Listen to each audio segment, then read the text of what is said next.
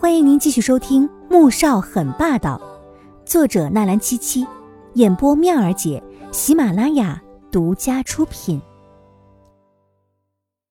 第一百四十二集。对了，明天我和乐乐还有乐乐大哥要去农家乐玩两天，你要不要一起啊？听说挺好玩的。季如锦回来这么早，就是想要收拾一下，晚上去米乐乐公寓住一晚。明天直接坐米玉的车去乡下。穆恩听说有好玩的，立刻点头高兴的说：“要不把我二哥也叫上吧？我可不可以带我的那个英语补习班的老师一块去啊？”季如锦当然愿意，去玩的话当然是人越多越好。那我们明天就在城西高速出口的加油站那里碰面吧。季如锦和穆恩恩约好之后，上楼收拾东西去了。他装了两套换洗的衣服和生活必需品，下了楼。刚走到门口，就看到穆萧寒坐着轮椅过来了。他停顿了片刻，像是没有看到他似的，继续往外走。离家出走。穆萧寒看他手里的便携旅行袋，脸色突然一暗。季如锦抿抿唇，最终什么也没说，往门口走去。站住！我去乐乐家住一晚，明天和他去乡下玩两天。你放心吧，我不会去勾引男人，至少协议期间我不会去勾引任何男人。说完，转身离开。穆萧寒停在原地，蹙着眉，看着他挺着笔直的背影，幽深的双眸里闪过了一抹异色。大哥，你和嫂子是不是闹矛盾啊？穆恩恩的声音从身后响起。没有。穆萧寒平静无波的回了一句。却想着，那个笨女人要是真有胆子闹更好，偏她跟个无事人似的。怎么可能没有？嫂子都不带你去玩，明天可是周末。哼，你呀，孤家寡人的留在这儿吧。我和二哥都要去玩，要后天晚上才能回来呢。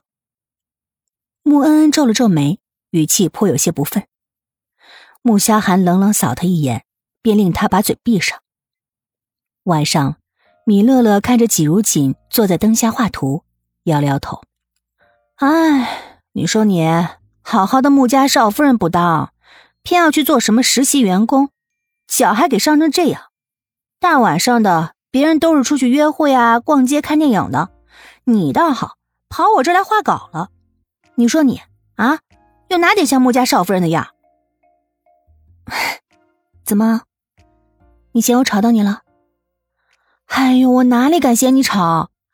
可是，你明明那么喜欢服装设计，既然嫁给了穆萧寒，你完全可以追求自己的梦想去啊！你为什么要跑到建筑部受那门子的气呢？还是说，真的像外面报道的那样，穆萧寒和他那个什么什么人的旧情复燃了？所以你才跑到我这里寻求安慰？米乐乐一脸试探的盯着他，季如锦神情有些恍惚。声音里隐约的有一丝悲伤和无奈。乐乐，我和他终究不是一个世界的人，这段婚姻也不知道会维持到哪一天，所以我从来都不敢放松自己，去依赖别人。至于他和苏画的事，我想得很清楚，哪天他们要是让我退出，我是不会死缠烂打的。到时候。你可得收留我啊！你说你，哎呀，我真是快要被你气炸了！你怎么就不是一个世界的人了呢？你现在是名正言顺的穆家少夫人，就算那小三想要上位，那得看你乐不乐意才行啊！你怎么能轻易就退出呢？你太没出息了！季如锦张了张嘴，想说什么，却发现自己什么都不能说。那份协议。不能再有第四个人知道，所以他只能瞒着他。第二天，季如景一行人踏进农家乐的时候，看着青山绿水间倒映着的一排屋舍，阴郁的心情终于裂开了一条口子，映照出一片明媚进来。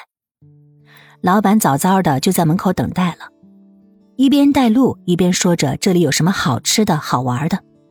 米乐乐说有葡萄和草莓，立刻拉着穆恩恩往果园里走。顺道把穆言飞这个劳动力给拉走。季如锦脚上的伤没好，只能坐在旁边看着。米玉便带着他到了湖边的亭子里坐下，又让老板送了一篮子的洗干净的瓜果。穆萧寒和苏画、苏俊阳，还有一些剧院的工作人员到农家乐的时候，远远的就注意到湖边亭子里坐着的一男一女。女的身影很熟悉，穆萧寒的眼睛微眯，双眸迸射出两道危险的光芒。